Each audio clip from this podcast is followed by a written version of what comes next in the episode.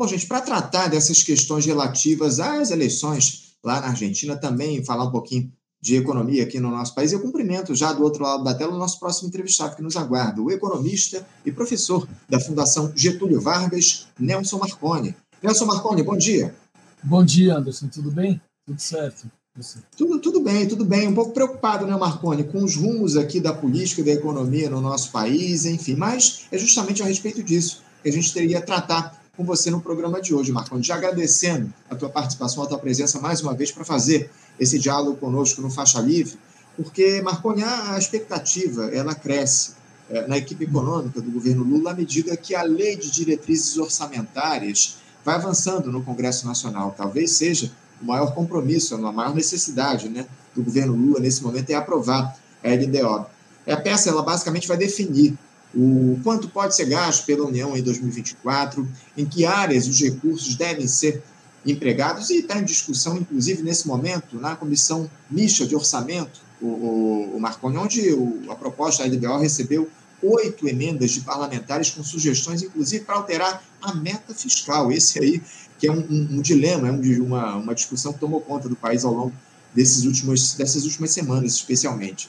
Há uma disputa dentro do próprio governo em torno do tema, o, o Marconi. O ministro da Fazenda, o Fernando Haddad, estabeleceu essa meta de déficit zero, enquanto outros setores defendem um limite maior, outros setores do governo. A gente vai falar sobre o que é que representa essa queda de braços, digamos assim, daqui a pouco, Marconi. Mas antes, eu gostaria que você falasse um pouco sobre essa proposta de orçamento para o ano que vem. Há quem diga que o orçamento é um, ou seria uma peça de ficção aqui no nosso país, que ele se adapta. O governo, aliás, negocia com o Congresso Nacional a aprovação de projetos para ampliar a arrecadação no próximo ano e poder investir mais aqui no nosso país. As discussões em torno do orçamento no Brasil, Marconi, elas têm se dado da melhor maneira? O interesse público ele tem sido preservado nesse tipo de debate nos últimos anos, Marconi?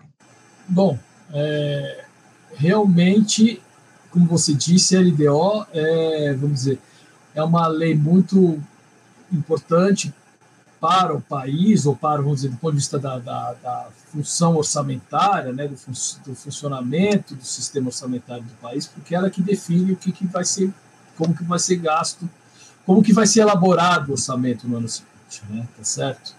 É, na verdade, nós estamos um pouco atrasados, porque a LDO ela vai, bom, ela vai definir logicamente a lei orçamentária, né? Tá certo para o ano seguinte, tá certo, estamos atrasados não, desculpe, né? Estamos atrasados em outra coisa que eu ia falar, que era na conta tributária, mas a LDO ela vai definir como vai funcionar o orçamento e aí o orçamento é elaborado a partir dessa LDO, né?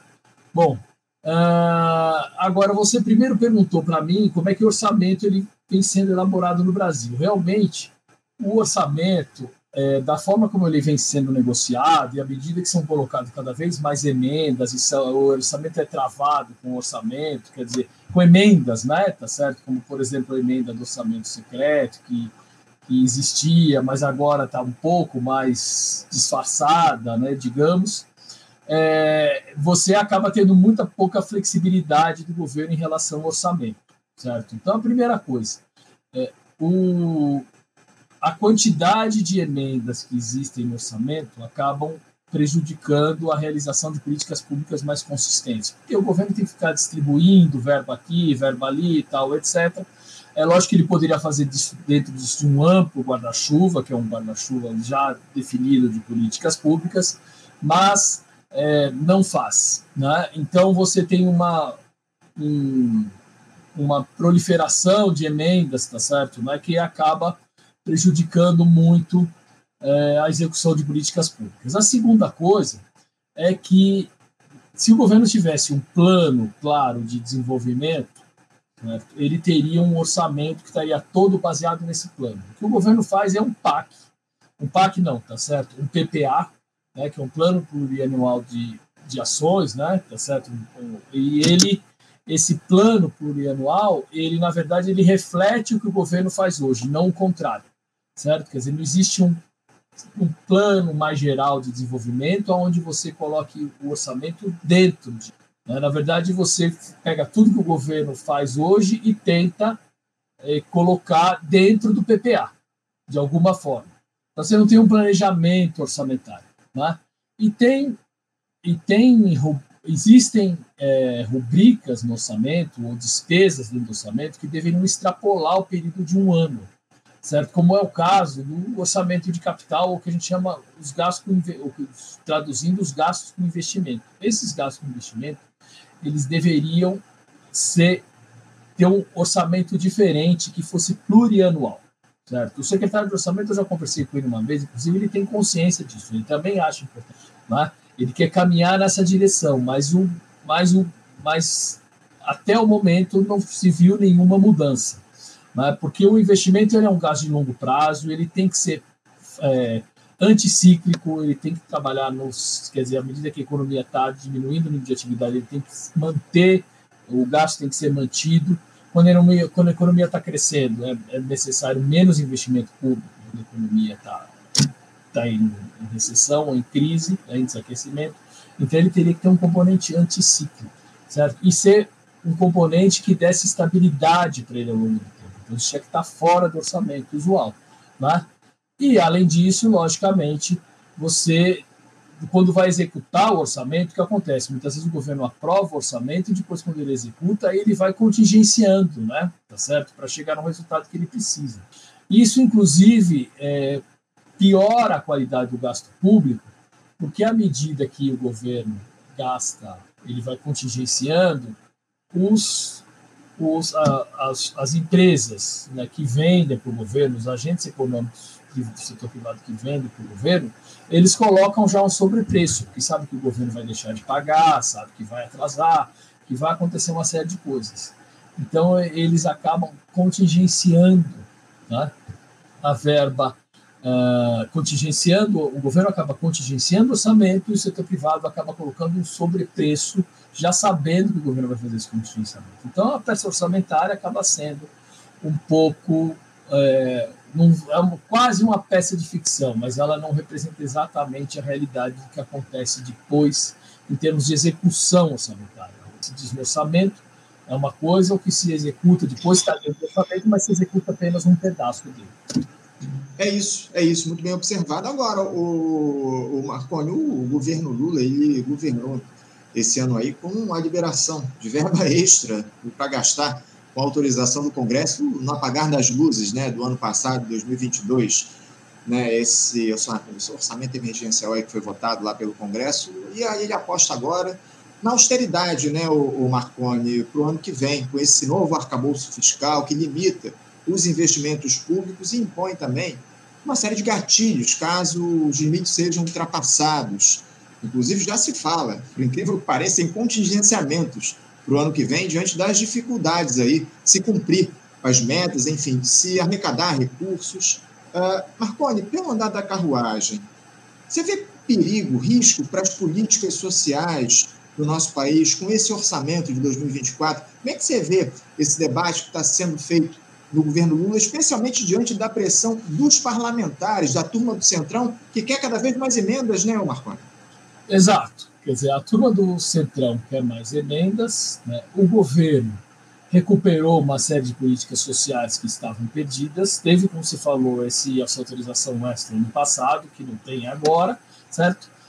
E ele não está sendo é, bem sucedido, ou não está, vamos dizer, eu acho que ele não estaria indo ao ponto que ele precisa ir para recuperar as receitas. Porque para fazer tudo que ele está querendo, do ponto de vista social, do ponto de vista de investimento, etc., ele precisa ter uma recuperação de receitas.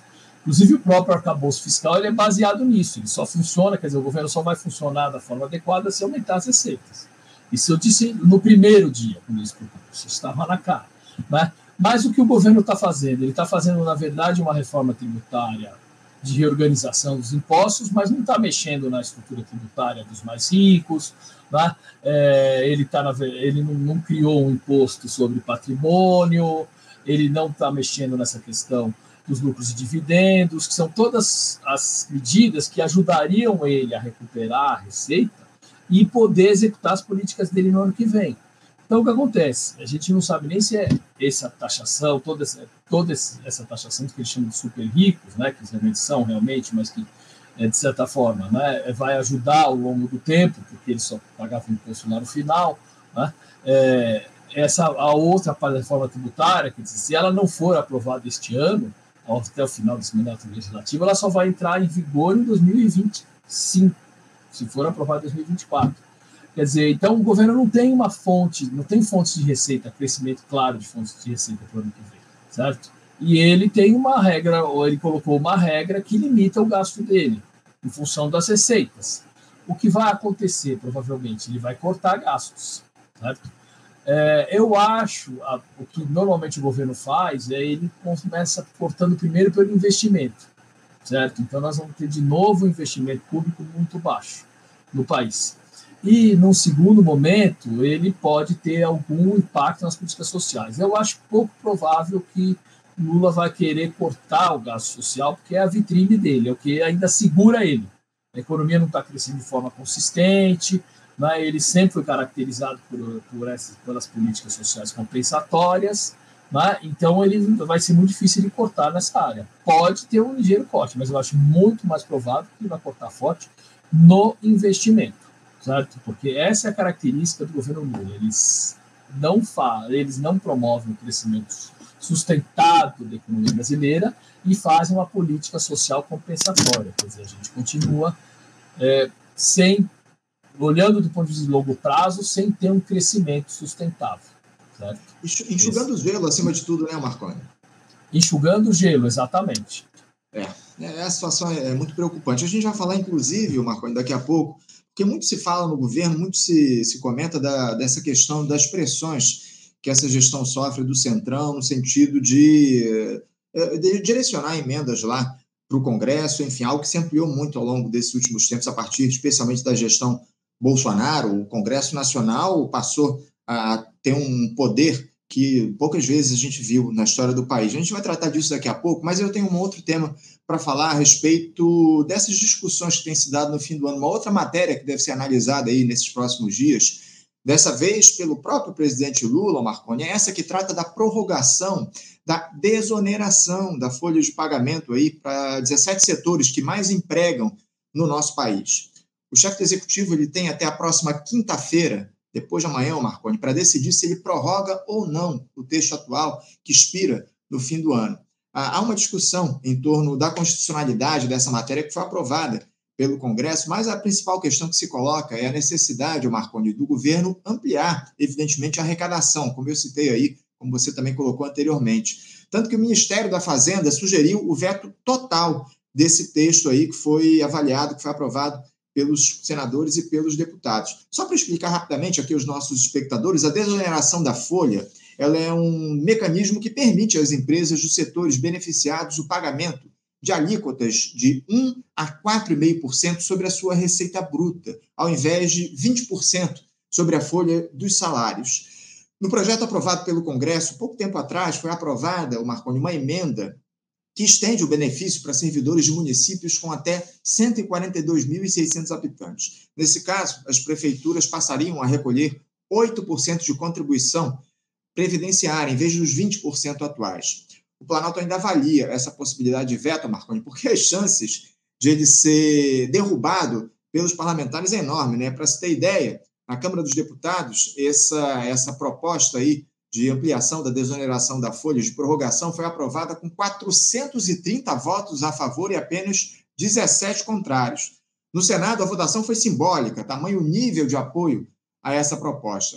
Marconi, essa desoneração da folha de pagamentos é algo que traz algum retorno de fato para o país? Não é hora de se acabar de uma vez por todas com essa farra das desonerações, Marconi?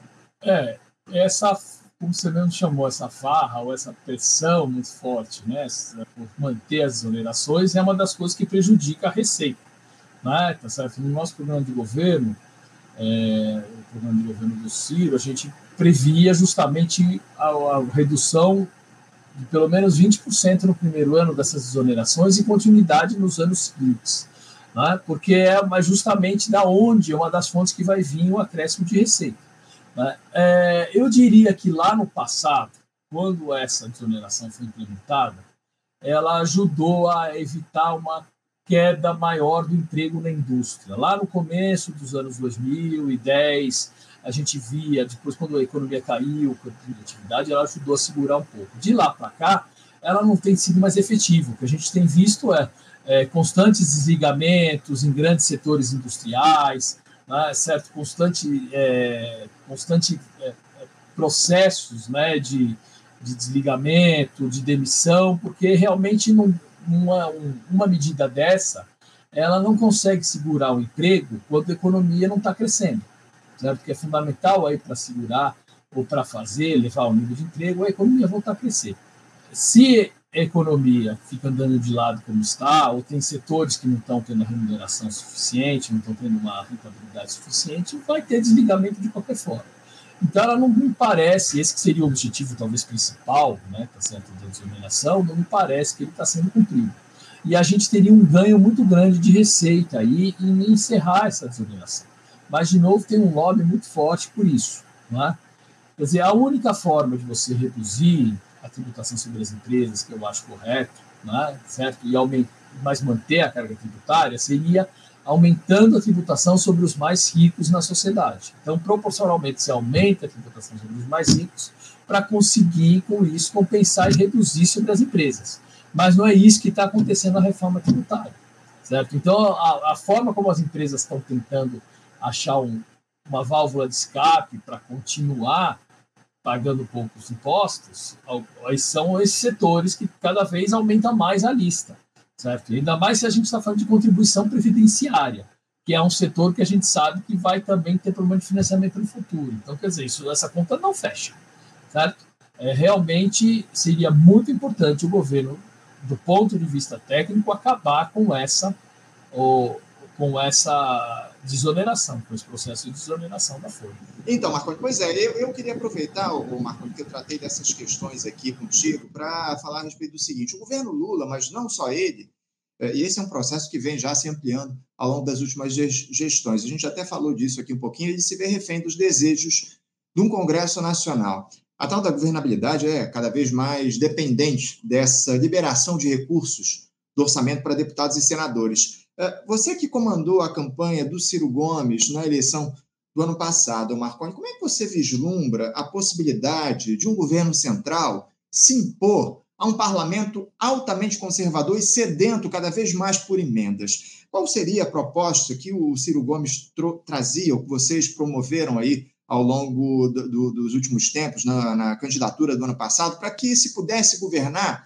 sem essa tutela do Centrão. Você considera isso possível com essa conformação atual do Legislativo? Olha, é, é uma configuração realmente difícil, né? Tá certo? Vamos ser realistas, porque ela, o, na verdade, se teve uma eleição que foi a minha, a minha avaliação, né? Que na verdade se votou contra o Bolsonaro, né? Mas se votou um Congresso que tinha a cara da direita certo? Então, muita gente da direita votou, certo? Ou que votou, vamos dizer, teria votado no Lula contra o Bolsonaro, certo? Então, as duas coisas não ornam, tá certo? Elas não combinam muito bem. Assim como na Argentina agora, você vê claramente, só fazendo parênteses aqui, na Argentina foi um voto contra o peronismo, porque se no primeiro, se primeiro turno Massa ganhou e no segundo turno Massa perdeu, é porque no primeiro turno as pessoas não queriam Massa, foram para a candidata que foi a terceira colocada.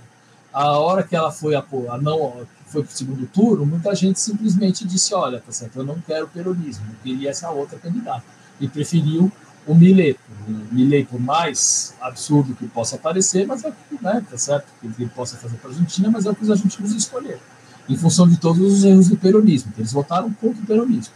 Na eleição brasileira, votaram contra o Bolsonaro. E ainda assim, pau a pau, a gente sabe. Né? Certo? É, votaram contra o Bolsonaro, mas fizeram um congresso com a cara do que eles pensavam, a população com a cara do que eles pensavam. Então as coisas ficaram pouco, é, vamos dizer, a combinação não resultou satisfatória para o executivo. Agora, como é que vocês fazem no cenário desse? Tá certo? A primeira coisa é, seria mostrar para a sociedade um plano de desenvolvimento mais estruturado, mais acabado. O PT não fez isso, nem durante a campanha e nem depois, certo? Quer dizer, ele fala do que precisa fazer tal, etc., de forma muito solta, né? mas não tem um projeto claro de país. Se tivesse um projeto claro de país, ele poderia vender isso melhor, inclusive vender no bom sentido, né? não é vender financeiramente, convencer o Congresso melhor do que realmente precisa ser feito. Tá certo? Ele teria como ganhar mais votos. Segundo, ele pode ver, mostrar para a sociedade que precisa ser feito. A sociedade pode pressionar mais certo? o Congresso para aprovar aquilo que precisa. Tá certo? Terceiro, a gente previa no nosso programa os mecanismos dos referendos, os mecanismos dos plebiscitos, tá certo? Que precisa passar pelo Congresso, logicamente, mas que você pode ter, sim, a hora que você tem um apoio popular mais forte, ter claro o que você vai fazer, você coloca a pressão popular em cima do Congresso. Né? O que o Lula prefere fazer, ao invés de ir, vamos dizer, é, buscar esse apoio popular mais forte, ele prefere fazer a negociação de bastidores, tá certo, com o Centrão. Essa negociação que já não se mostrou adequada, certo? No, nos governos passados, tanto dele como do Temer como do Bolsonaro. E ele está mantendo essa mesma essa mesma regra. Então, a tendência é que isso não vá dar certo. A gente está vendo hoje aí notícias de novo, o Centrão de, continua achando que não tem nomeação suficiente, que não tem verba, quer dizer, ele vai ficar o governo todo na mão do Centrão, se agir dessa forma. Quer dizer, ou ele vai buscar o apoio popular, ou ele deixa muito claro o que ele vai fazer, tá certo? Um plano de desenvolvimento, apesar que é um ano de governo, tá certo? Até agora, o que, que nós temos em termos de estratégia de desenvolvimento nesse governo? Nada, a gente tem uma discussão fiscal, certo? Que é um exercício para levar ao desenvolvimento, é um, é um, instrumento, mas não é o projeto de desenvolvimento em si. Então, realmente, ele vai perder muito, tá certo? Quer dizer, ele vai perder muito espaço ainda em relação, em relação ao Congresso, ele vai continuar refém do Congresso, certo? Mas ele teria que buscar apoio justamente nas camadas mais populares, mas com um plano muito claro né, do que ele iria fazer. O, Marconi, é, Muita gente tem falado, é, especialmente os analistas aqui do nosso campo da esquerda, falam a respeito de uma espécie de contradição que existe no governo, com o Lula é, atuando num sentido, num, tendo um discurso um pouco mais à esquerda, e o Fernando Haddad tentando aí, buscando esse diálogo mais intenso com os neoliberais, falando, especialmente de respeito aí a essa meta fiscal, que é absolutamente inalcançável para o ano 2024.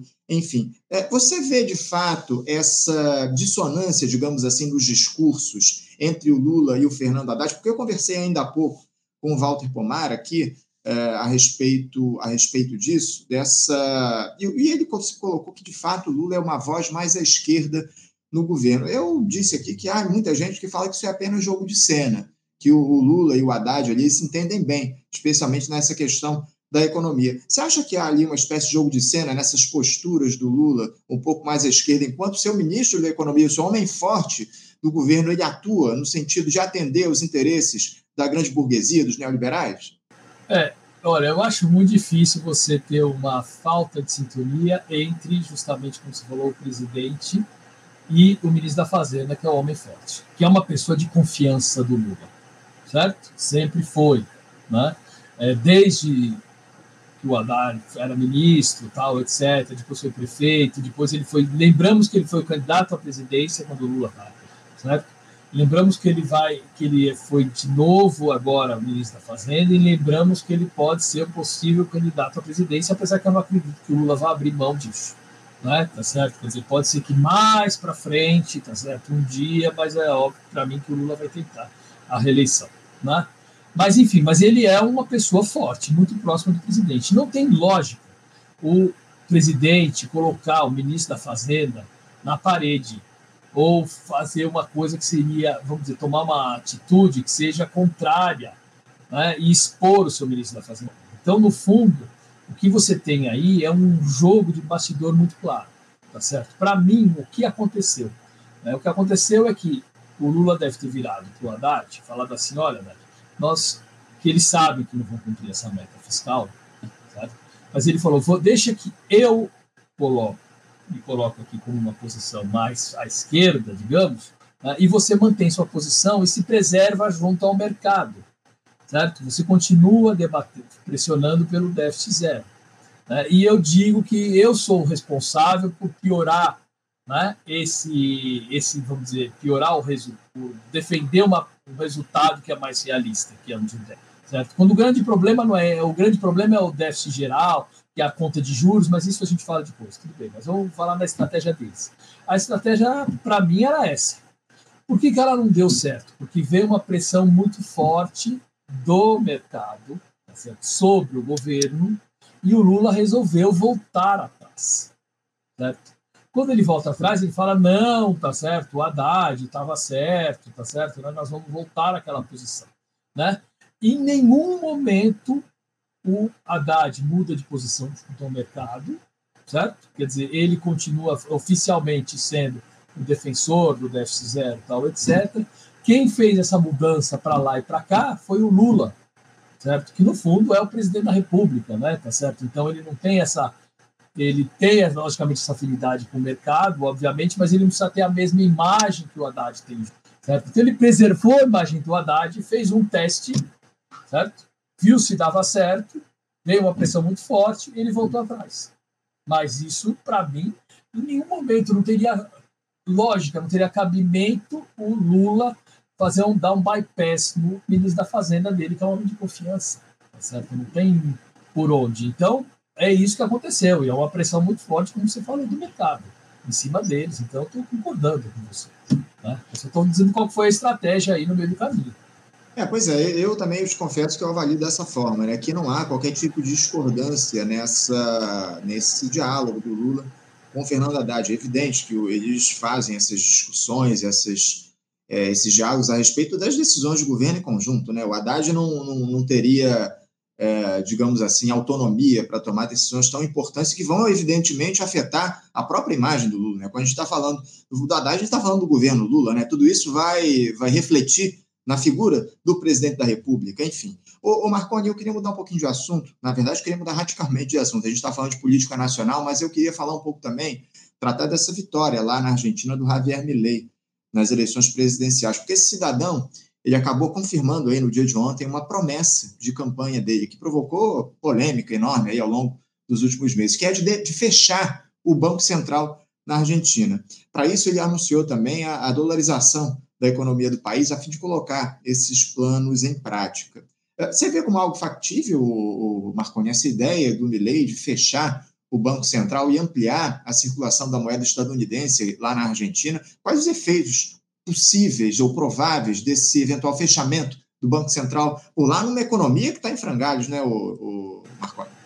É, deixa eu só completar uma coisa em relação à outra frase. Quer dizer, a grande questão que o PT não mexe, continua não mexendo, é o pagamento de juros, certo? Que aí sim é isso que vai fazer a dívida pública aumentar de forma é, crescente, realmente significativa. Isso não se mexe, tá? Mas vamos lá à, à questão da Argentina. Bom, na Argentina, o que aconteceu, que a gente estava, como eu falei, ampassando para você aqui, né, numa das respostas anteriores, é que é, o a esquerda argentina falhou, falhou brutalmente o governo, e aí o povo de novo foi, né? de novo não, mas foi para uma alternativa que é uma loucura, certo? Seria o Millet. Né? É, bom, o que vai acontecer, né, tá certo? Quando você dolariza uma economia, primeiro acabar com o Banco Central é uma loucura certo? Quer dizer, porque você está tirando a autoridade monetária, você está pressupondo que você não precisa ter moeda e que é, a sociedade vai escolher qual é aquela melhor moeda que vai prevalecer. Quer dizer, nós voltaríamos à época do escampo, tá certo? Nós estamos voltando a, a, Argentina voltaria a uma situação que é pré é, organização do sistema capitalista, digamos, certo? Né? Então você está numa situação que criptomoedas, etc. Quem tiver uma moeda que seja razoável e aceitável, tudo bem, pode prevalecer. Quer dizer, nós vamos ficar no mundo da especulação financeira, certo? Né? É, a Argentina vai ter um problema muito sério com isso. Segundo, que a hora que você abre mão do Banco Central e da sua moeda, você perde um instrumento muito importante, que é determinar a taxa de juros, que é poder usar a sua moeda, ter uma é, é fundamental você ter uma moeda para poder, inclusive, fazer os meios de pagamento circularem na economia, a não ser que você queira usar, como está falando, uma moeda que você não emite ou aceitar criptomoedas. O mercado de criptomoedas a gente já viu como é que funciona, né? certo? Que é uma coisa meramente especulativa até o momento. Então, é, é realmente uma coisa desastrosa.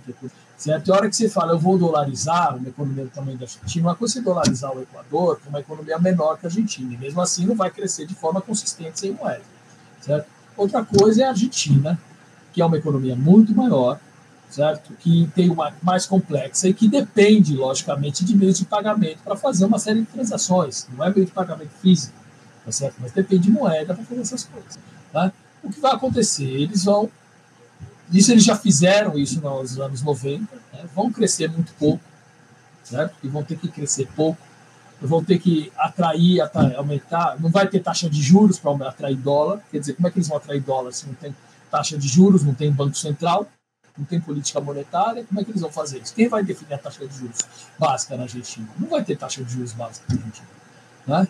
Se não tem banco central. Ou vai ter algum banco privado que vai fazer isso. Quer dizer, é uma loucura totalmente deslavada.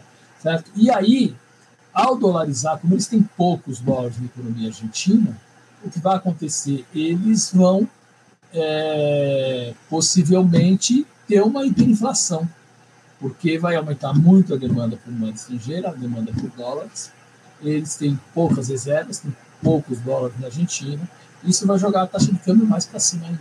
Certo? Então a tendência vai ser resolver isso, todo esse problema, indo para a hiperinflação o que é uma solução muito dolorosa, muito ruim do plano social e econômico, certo? Mas pode ser que seja isso que está atrás da cabeça, por trás da cabeça dele. É uma loucura, é. certo? É, é uma loucura, né? É, a, a gente é, é, fica difícil até entender o que se passa pela cabeça de um sujeito que pega conselhos com um cachorro morto, né? Fica difícil até a gente tratar a respeito das propostas desse cidadão. A gente tem que esperar para ver o que é que o Milei vai fazer aí quando assumir a presidência da República e quando a realidade se impor, né? Porque, evidentemente, a, a realidade ao longo dos próximos tempos ela vai se colocar uh, à frente desse cidadão aí, dessa figura que se caracteriza como anarcocapitalista.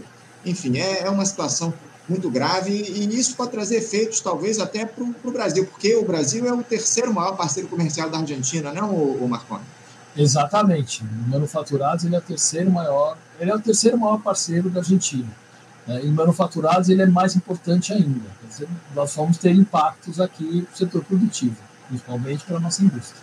É, pois é, é muita, muita preocupação em torno do que a gente pode ter aí ao longo dos próximos dias. Vamos aguardar. O Milei toma posse no próximo dia 10 de dezembro para um mandato de quatro anos lá na Argentina. Marconi, eu quero agradecer demais a tua presença, a tua participação com a gente aqui no nosso programa. Muito obrigado por ter feito esse diálogo com a gente e a gente volta a, a dialogar em breve aqui no nosso programa, Marconi. Obrigado pela tua participação, um abraço para você, boa semana. Obrigado a você, boa semana para vocês também. Valeu. Obrigado, até a próxima. Conversamos aqui com Nelson Marconi. Nelson Marconi, que é economista e professor da Fundação Getúlio Vargas, a FGV, falando um pouco a respeito da economia aqui no nosso país, enfim, não só no nosso país, né? Falamos também sobre a questão lá na, na Argentina, vamos, falamos especialmente sobre essa questão das discussões a respeito da, da lei de diretrizes orçamentárias, que está em discussão lá no Congresso Nacional. Né? No, ao longo dos próximos dias, aí, a comissão lá do Senado, da, da Câmara, do Congresso, na verdade, vai tratar dessas discussões. Enfim, vamos aguardar aí esse debate sendo feito lá pelo Congresso Nacional. Enfim, o que é que vai avançar nesse sentido de o orçamento é fundamental, o orçamento da União para 2024 é muito importante quando a gente fala de gastos de investimentos públicos aqui no nosso país. E a lei orçamentária vai dialogar justamente com isso. Enfim, muito importante a gente tratar dessa questão e abordar isso. E o Nelson Marconi tratou aqui com a gente no nosso programa. Você, ouvinte do Faixa Livre, pode ajudar a mantê-lo no ar. Faça sua contribuição diretamente na conta do Banco Itaú, agência 6157, conta corrente 99360, dígito 8. Esta conta encontra-se em nome do Sindicato dos Professores do Município do Rio de Janeiro e região, o Simpro Rio, uma das nossas entidades patrocinadoras, mas seus recursos são destinados exclusivamente para o financiamento do nosso programa. Você pode fazer sua doação de qualquer valor, utilizando também a nossa chave Pix, que é ouvinte@ programafaixalivre.com.br. Sua contribuição é fundamental para a manutenção desta trincheira progressista no ar.